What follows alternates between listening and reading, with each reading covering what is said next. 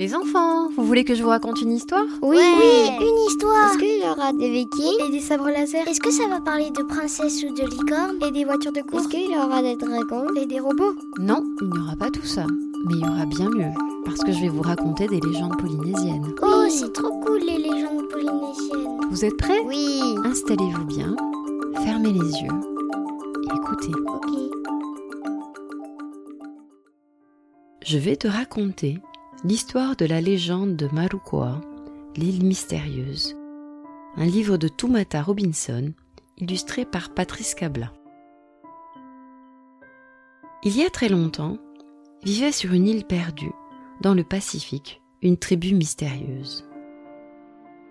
Personne, en réalité, n'avait vu ou rencontré aucun de ses membres, mais chacun avait entendu parler de son existence et des histoires incroyables circulaient sur ce groupe d'êtres exceptionnels qu'on appelait le peuple de Marukoa. Des marins racontaient qu'ils entendaient des sons étranges à la tombée de la nuit.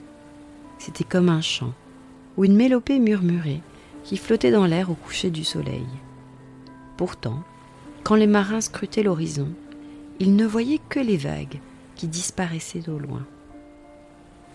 On disait que ces hommes, ces guerriers, menés par leur chef Teritane, étaient particulièrement bien bâtis, à l'aise, aussi bien sur terre que sur mer, et qu'ils pouvaient même passer de longs moments sans respirer sous l'eau. Certains affirmaient qu'ils étaient mi-hommes, mi-poissons, qu'ils étaient nés avec des ouïes et que leurs pieds étaient palmés. D'autres certifiaient qu'ils passaient tant de temps sous l'eau que la moitié de leur visage était bleu comme l'océan.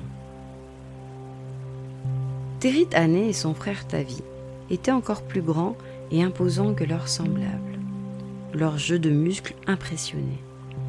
Ils avaient hérité leur exceptionnelle stature de leurs ancêtres, qui avaient passé leur vie à pêcher dans l'océan ou à cultiver la terre.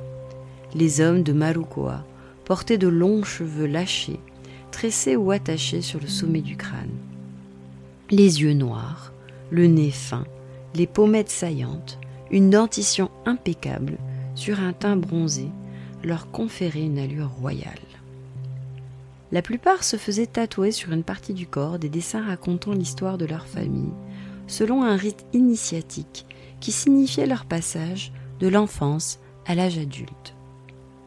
On disait aussi que les femmes étaient très belles, avec de grands yeux noirs en amande, une peau couleur de miel et de longs cheveux tombant en bas des reins.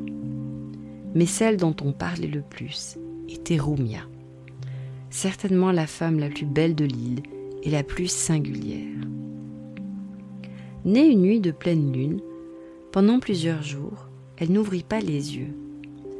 Désespérée, sa mère Marao et son père Tétou allèrent chercher conseil auprès d'Anuata, la guérisseuse de l'île, qui vivait au fond d'une vallée, loin du village. On ne lui donnait pas d'âge, mais elle pouvait aisément avoir la cinquantaine. Ses petits yeux étaient sombres et son regard inébranlable.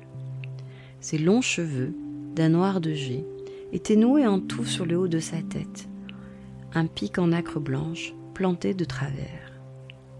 Son visage était marqué par deux lignes creuses de chaque côté de sa bouche. Son nom, qui signifiait ombre froide d'une nuit claire, lui avait été donné par les gens du village, car c'est la nuit qu'elle tenait ses séances de guérison.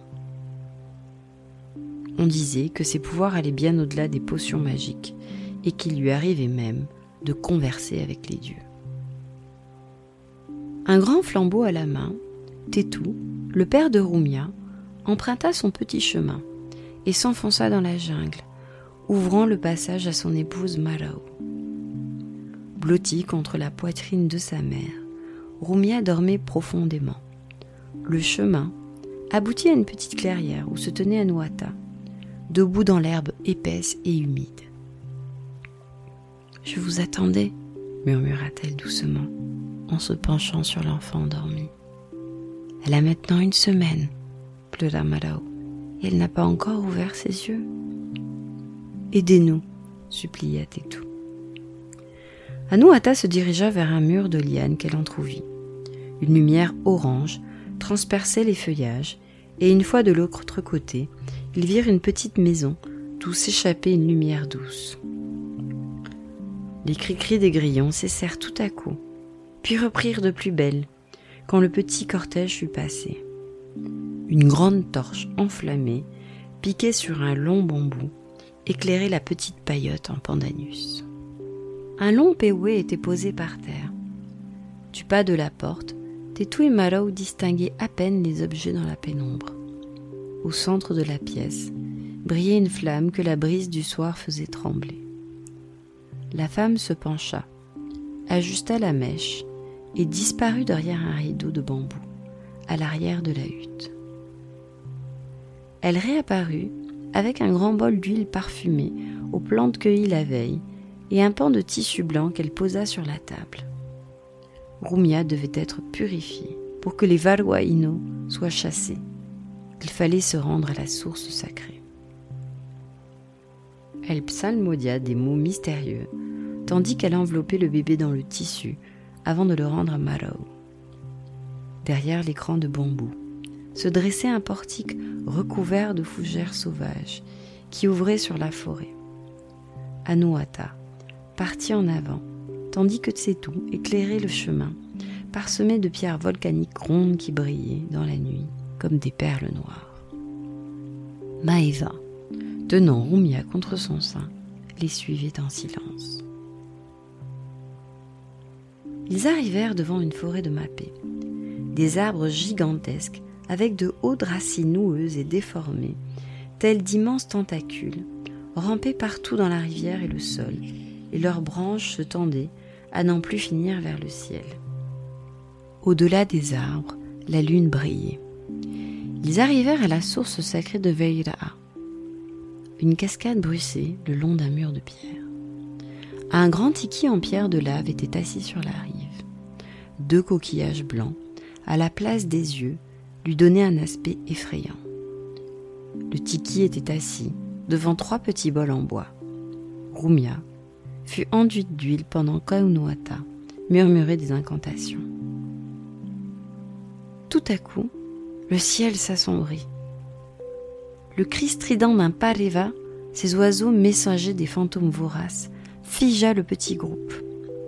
L'immense oiseau tournoya au-dessus de la source, battant l'air de ses ailes noires avant de disparaître dans la nuit.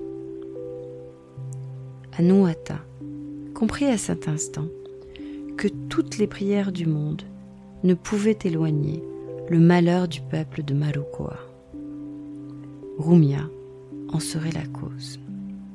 Mais que faire?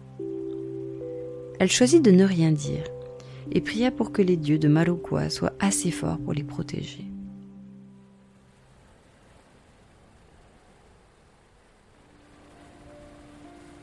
Le lendemain matin, Rumia ouvrit ses yeux. Maeva était tout, découvrir qu'ils étaient d'un vert lumineux, comme jamais on en avait vu au village. C'est de cette femme que ta vie, le petit frère du chef Terit Anne, allait tomber amoureux.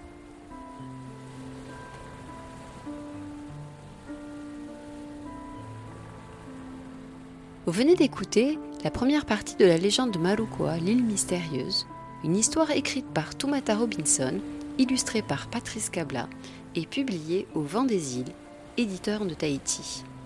Pour écouter la suite de l'histoire et ne manquer aucun épisode, n'hésitez pas à vous abonner sur les plateformes de podcast de Plautama. À bientôt!